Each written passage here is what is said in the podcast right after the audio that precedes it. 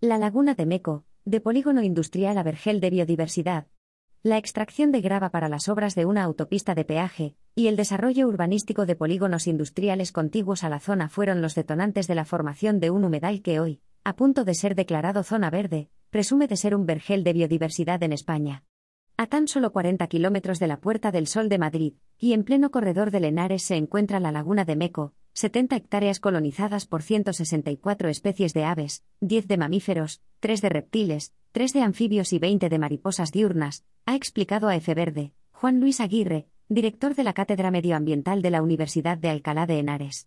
El inventario de las aves, las especies más numerosas, revela que hasta la fecha del total de aves existentes en la laguna, 104 tienen algún régimen de protección, concretamente 5 son especies vulnerables y 2 en peligro dentro del catálogo español de especies amenazadas.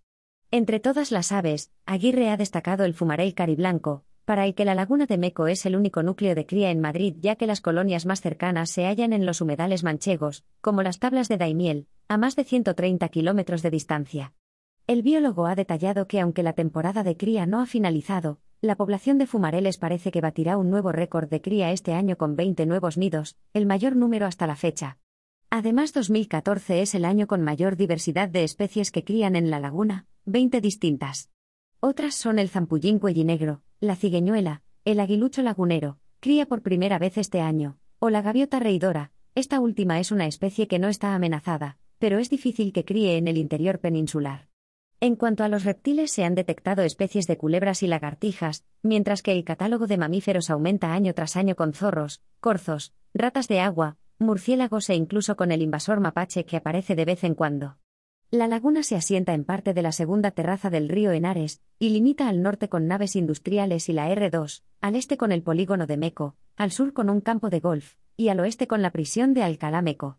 En este enclave tan industrial y árido donde antiguamente se cultivaba cereales como la alfalfa, hoy hay un oasis de biodiversidad. El origen de la laguna data de 2008 cuando la extracción de arena y grava para construir la autopista R2 creó un socavón que alcanzó el nivel freático, y que además se nutría de las aguas de lluvia de los polígonos industriales contiguos.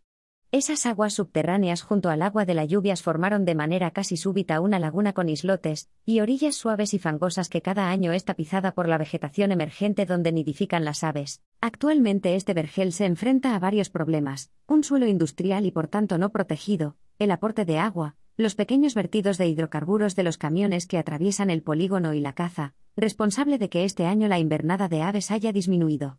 Aguirre ha explicado que el nivel de agua de la laguna oscila entre 50 y 100 centímetros, que depende del año hidrológico, mientras que la calidad es buena porque procede del abastecimiento, y porque la poca profundidad evita la estratificación.